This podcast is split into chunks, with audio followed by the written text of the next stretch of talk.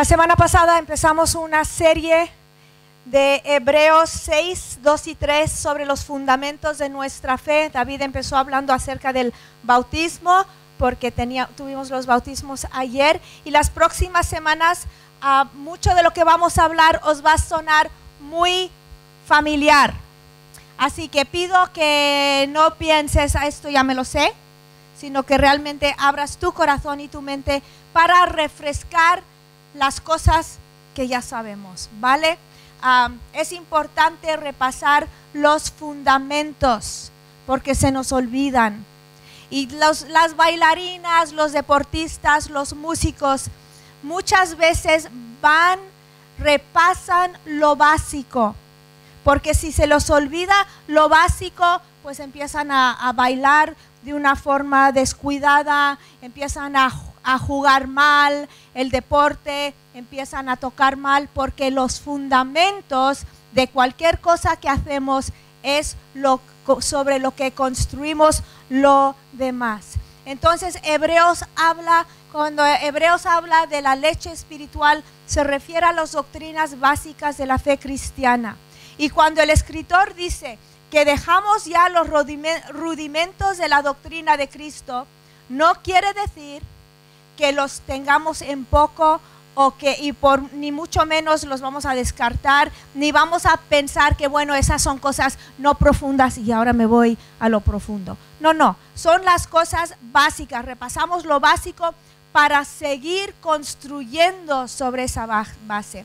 Y el creyente maduro sigue valorando las enseñanzas fundamentales de la fe, pero no queremos quedarnos estancados queremos aprender más, queremos crecer más, queremos ir más lejos. Así que vamos a Hebreos 6, 2 y 3. Por tanto, dejando las enseñanzas elementales acerca de Cristo, avancemos hacia la madurez, no echando otra vez el fundamento del arrepentimiento de obras muertas y de la fe hacia Dios, de la enseñanza sobre lavamientos de la imposición de manos, de la resurrección de los muertos y del juicio eterno. Entonces aquí tenemos una lista de, enseñanzas elementales, como les dice el escritor de Hebreos. Dice el arrepentimiento de obras muertas, de la fe hacia Dios, lavamientos o bautismos, de la imposición de manos, de la resurrección de los muertos y del juicio eterno. Debemos entender que nuestro fundamento no se basa en nosotros mismos, ni en nuestro entendimiento, ni nuestra habilidad de cumplir, pero nuestro fundamento se basa en Dios, el dador de todas las cosas y de su gracia inagotable. Vamos a orar. Señor, te damos gracias en esta mañana por tu palabra. Ponemos en ti nuestros pensamientos, nuestro corazón. Espíritu Santo, abre nuestro oído para que te podamos escuchar y entender. En el nombre de Jesús. Amén. Hoy vamos a hablar acerca del arrepentimiento de obras muertas. ¿Qué son obras muertas? Son obras que no traen fruto. Ahora, muchas veces cuando piensas en el arrepentimiento, piensas en arrepentirte de las cosas malas que has hecho. Pero no estamos hablando aquí de arrepentirnos del pecado, estamos hablando aquí de arrepentirnos de obras muertas. Estamos hablando, ¿qué son las obras muertas? Porque es fácil para nosotros creer que Dios obra las malas obras, pero es muy difícil creer que odia de igual las buenas obras que hacemos para ganar la salvación. La autojusticia es nuestro esfuerzo humano de suplir nuestra, nuestra propia bondad o nuestra propia justicia o nuestra propia aceptación aparte de la justicia de Dios. Y eso son obras muertas. Dios nos advierte vez tras vez en la escritura acerca del esfuerzo humano y de su inutilidad de cambiar vidas y de acercarnos a Dios. Cuando nosotros nos convertimos, eh, nosotros mismos nos convertimos en la fuente del cambio, entonces volvemos a obras muertas. separas lo que Cristo ha hecho de lo que tú quieres hacer, de lo que tú eh, separas lo que Cristo ha hecho de lo que tú quieres hacer y se convierte en algo legalista, en algo religioso y un peso en tu vida y no trae vida, trae muerte. Ahora, la mayoría de nosotros, ¿sabes qué? Se nos olvida enseguida que la obra de Jesús es suficiente. Cuando venimos a Él, venimos a Él sabiendo que no hay nada que podemos hacer para salvarnos. La meta empieza, eh, la meta empieza a ser después de recibir al Señor, a veces empieza a ser agregar cosas, ¿no? Para, para mejorarnos, agregar cosas para ser más buenos, más justos, más santitos. Empiezas a confiar tu esfuerzo, en tu esfuerzo para rescatarte de tus debilidades. Empiezas a confiar en tu esfuerzo para santificarte, para ser mejor. Empiezas a confiar en tu propio poder nosotros podemos volver hasta orgullosos de ya no necesitar a Dios. Nuestro orgullosos de nuestra obediencia. Hay gente que dice, no, yo al principio, yo sí, yo oraba ahí, pero ya como que ya no lo necesito, ¿no?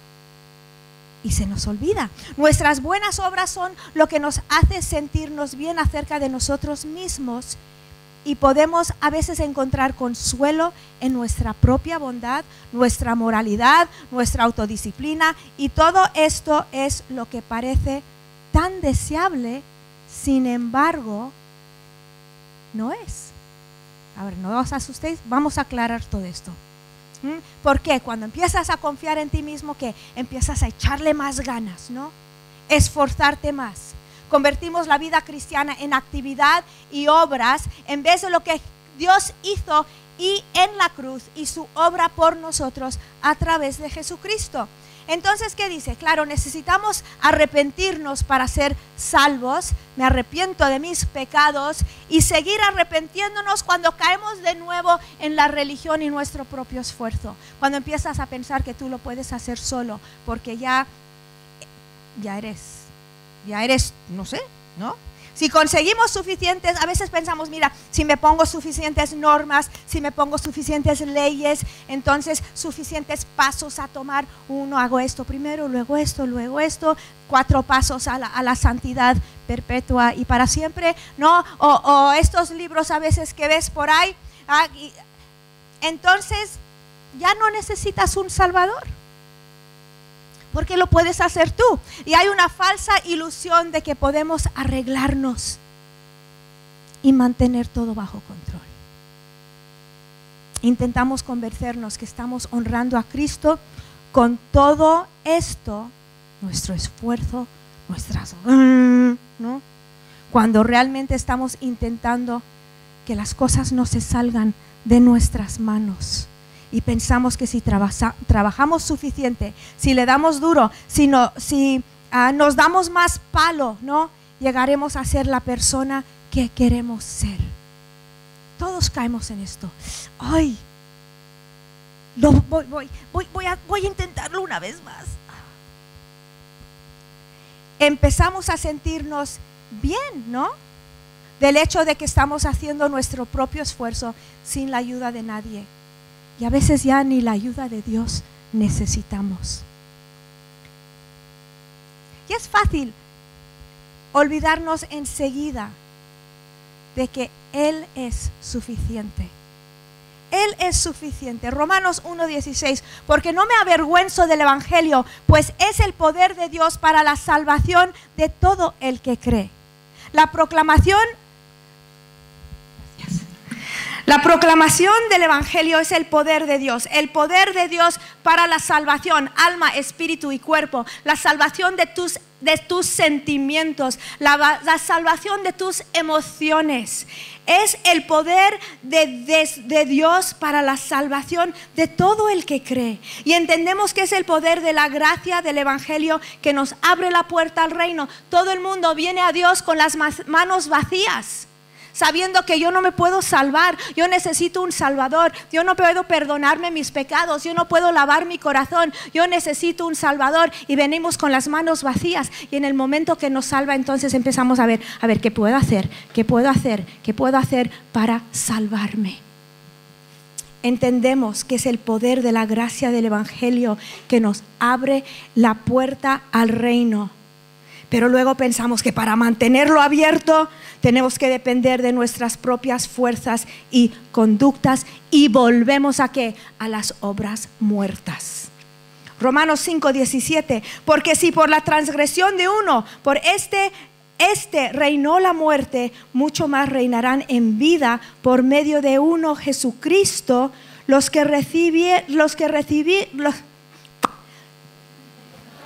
yo sé que sé leer. A ver, voy a empezar de nuevo, ¿vale? Romanos 5, 17. Porque si por la transgresión de uno, por este reinó la muerte, mucho más reinarán en vida por medio de uno, Jesucristo los que reciben la abundancia de la gracia y el don de la justicia.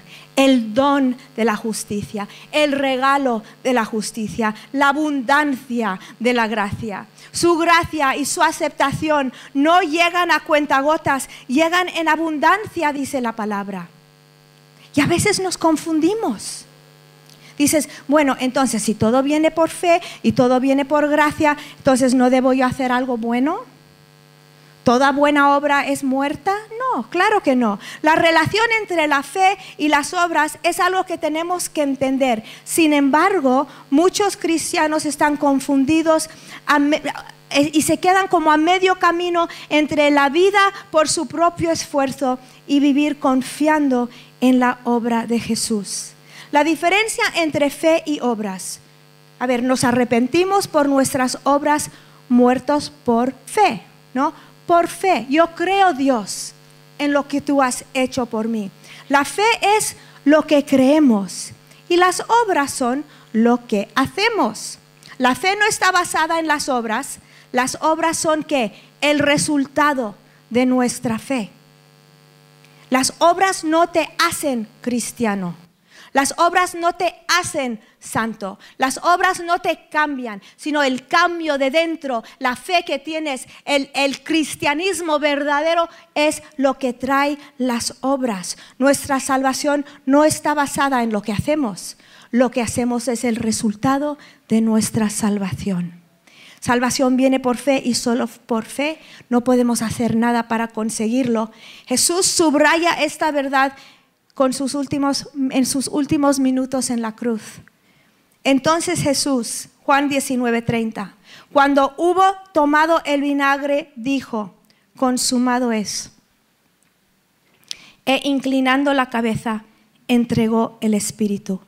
Aquí la palabra en griego, consumado, consumado, quiere decir completamente completado. En otras palabras, no hay nada, nada, nada, nada, nada, ni una gotita de nada que puedes hacer para completarlo más, para hacerlo mejor, para mejorarlo. Todo lo que se ha hecho para pagar la culpa del pecado y ofrecernos la salvación, comprar la salvación, para todo hombre y ha sido hecho por la muerte de Cristo sobre la cruz. Y decir que hay algo más de lo que Cristo ya ha hecho sería rechazar el testimonio de la palabra de Dios y desacreditar la eficacia de la redención del Señor. Lo que él hizo fue perfecto.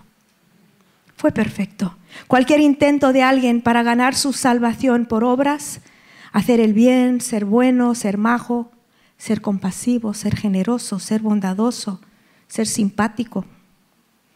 Es un insulto a Dios Padre y a Dios Hijo porque son obras muertas. Cuando yo digo esto, cualquier intento para ganar su salvación son obras muertas. Insinúa que la obra de redención y salvación planeado por el Padre y ejecutado por el Hijo es incompleto. Romanos 4, 4 a 5 dice, ahora bien, el que trabaja, el salario no se le cuenta como favor, sino como deuda. Mas al que no trabaja, pero cree en aquel que justifica al impío, su fe se le cuenta por justicia.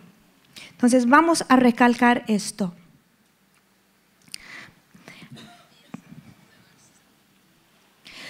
En cambio, ah, para recibir la salvación, lo primero que tiene que hacer alguien es dejar de trabajar.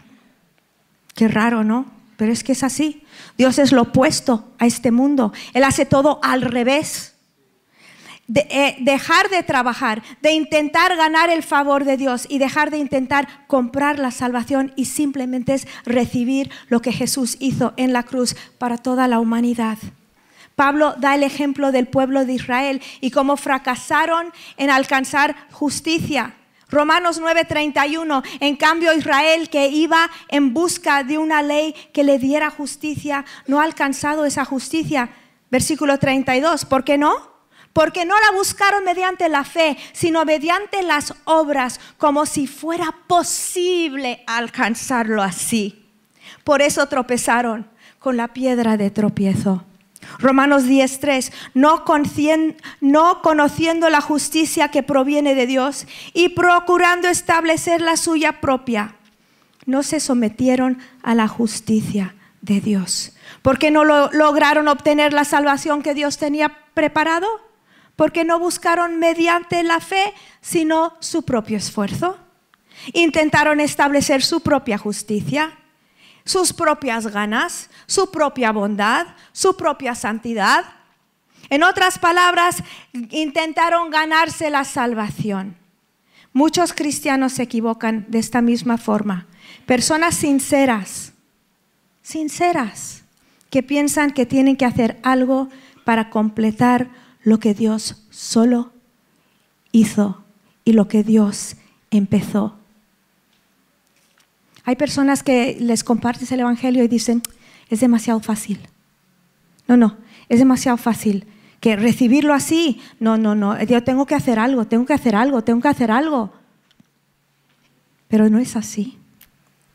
Efesios 2.8, porque por gracia habéis sido salvados por medio de la fe, y esto no de vosotros, sino que es el don de Dios, no por obras, para que nadie se gloríe, para que nadie aquí diga, mira qué bueno soy. No, dice que para que nadie se gloria, da igual lo bueno que eres, da igual lo malo que eres, todos nosotros necesitamos la salvación que solo viene por la fe. Pablo dice, habéis sido salvados, ya pasó. Esto demuestra que no solo puedes ser salvo en esta vida, lo puedes saber, puedes estar seguro, puedes tener la certeza ¿Y cómo puedes recibir esa certeza? Arrepentiéndote de tus intentos muertos para salvarte, para mejorarte y para santificarte. Es el regalo de la gracia de Dios. Es el favor de Dios no merecido hacia los pecaminosos y los no merecedores. Somos nosotros. Para que nadie se gloría, para que nadie se crea algo para que nadie pueda decir que bien lo he hecho. La ley implica códigos, reglas, normas y todas esas cosas que nos ponemos que no traen vida. Necesitamos arrepentirnos. Quizá tú estás diciendo, bueno, pero Rebeca, si todo el mundo creyese esto, nadie haría nada para Dios y todos viviríamos en pecado.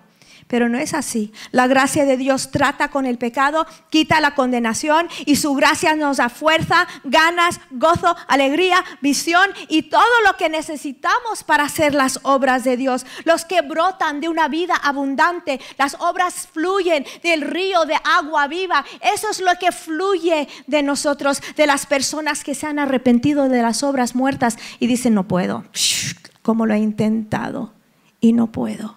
De eso es de lo que se trata. Cristo no trataba ah, sin importancia al pecado. Nosotros aquí no decimos, bueno, haz lo que, lo que quieras, que da igual. ¿Qué le dijo Jesús a la mujer que a, a la mujer cogida en adulterio? Dijo, ve y qué, y no peques más. No peques más.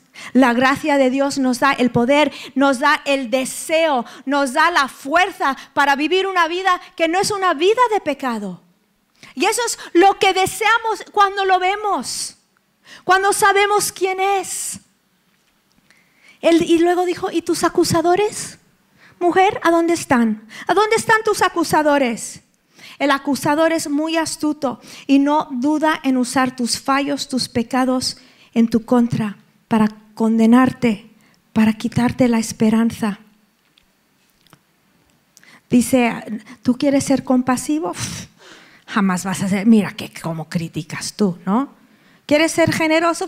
Tú nunca vas a soltar nada.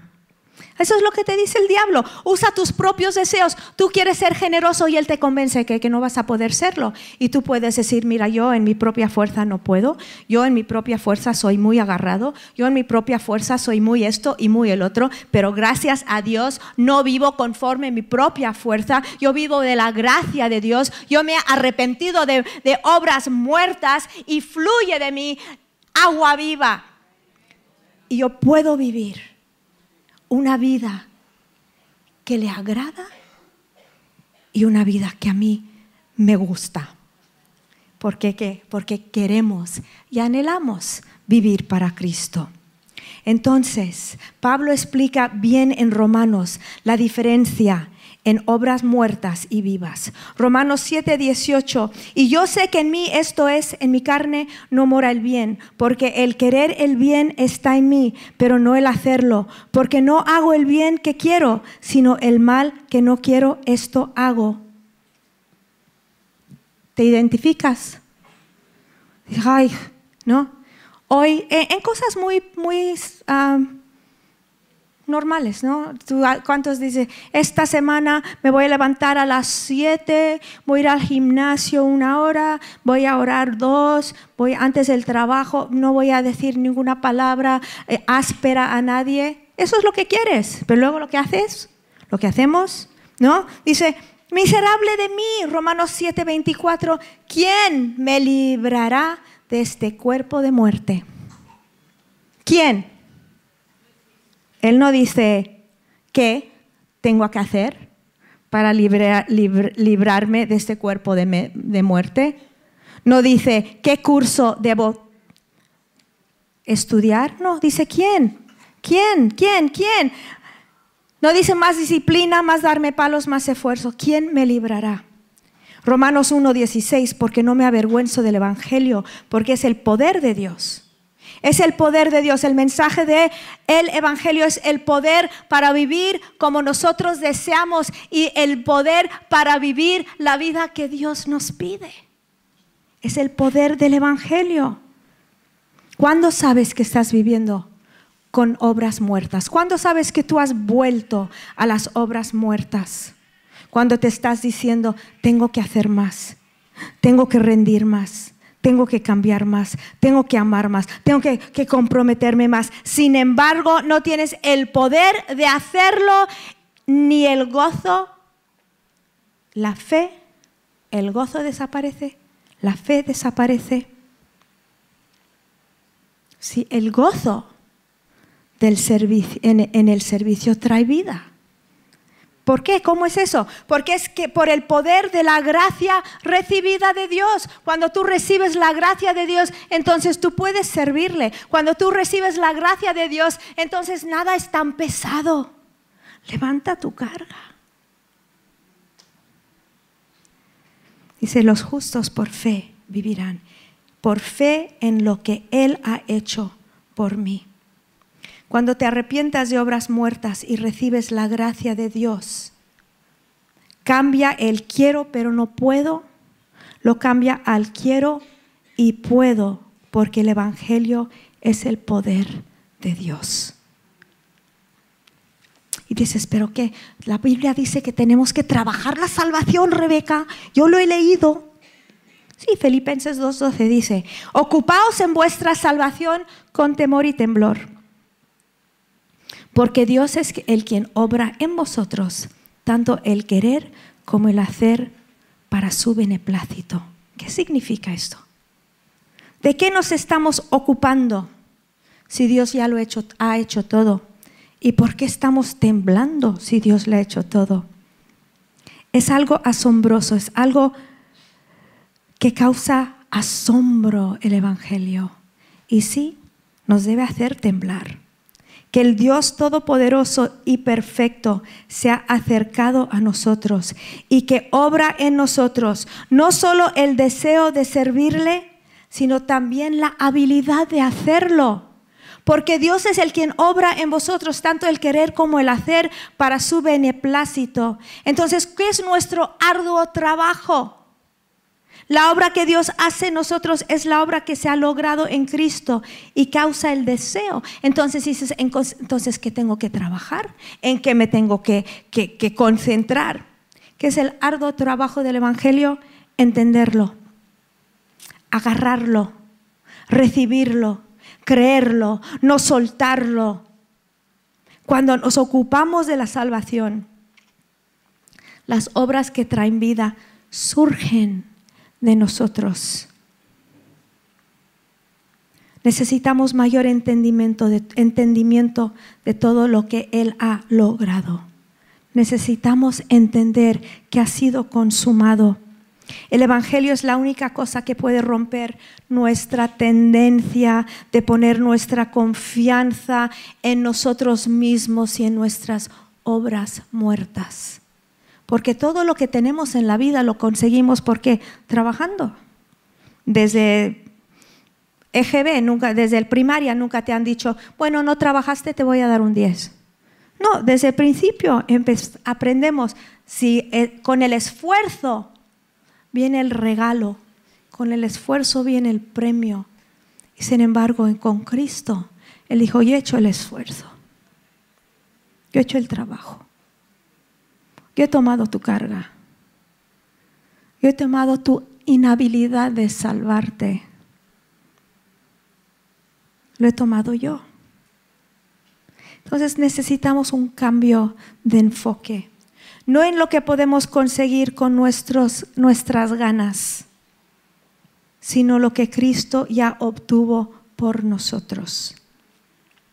Filipenses 2, en la traducción en lengua actual, dice, por eso, con respeto y devoción a Dios, dedicaos a entender lo que significa ser salvados por Dios, porque es Dios quien os motiva a hacer el bien y que nos ayuda a practicarlo y lo hace porque así lo quiere. Qué buen mensaje. Qué buenas noticias. Todos debemos salir de aquí esta mañana con una carga quitada. ¿Por qué? porque nos vamos a arrepentir de nuestras obras muertas, vamos a recibir la Santa Cena, vamos a poner nuestros ojos en la cruz y en consumado es, y vamos a soltar nuestras cargas, porque Él tomó todo por nosotros. Vamos a ponernos de pie. Los de la alabanza pueden pasar.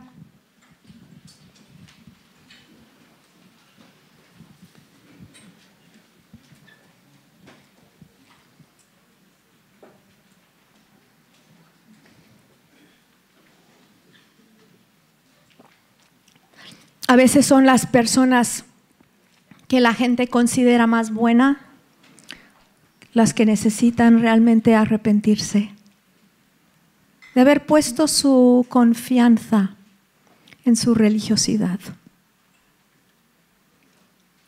de haber puesto su confianza en lo que hacen, de haber puesto su confianza en su habilidad de perdonar. Los que habían puesto su confianza en su propia justicia. Es fácil empezar a descansar en lo que hemos hecho. O poner nuestra confianza, uy, yo siempre respondo bien. Yo nunca critico. Qué bueno soy.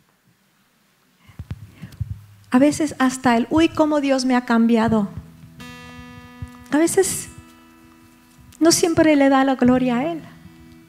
A veces es, mira, como yo, me, como yo he permitido que Dios me trate. Vamos a pedir en esta mañana que Dios nos ayude a ver nuestra propia justicia, que solo trae muerte, y recibir de Él lo que Él ha hecho en la cruz por nosotros. Señor, te amamos en esta mañana.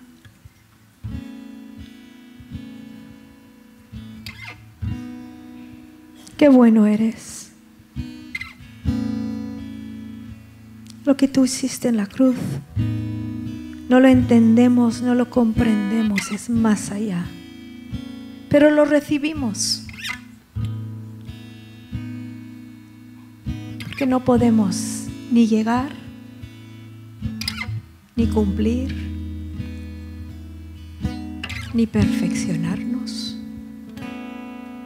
Eres tú el que no solo nos da ese deseo, sino que tú nos das la habilidad para que tú recibas gloria, para que traiga vida. Gracias Dios, gracias Dios.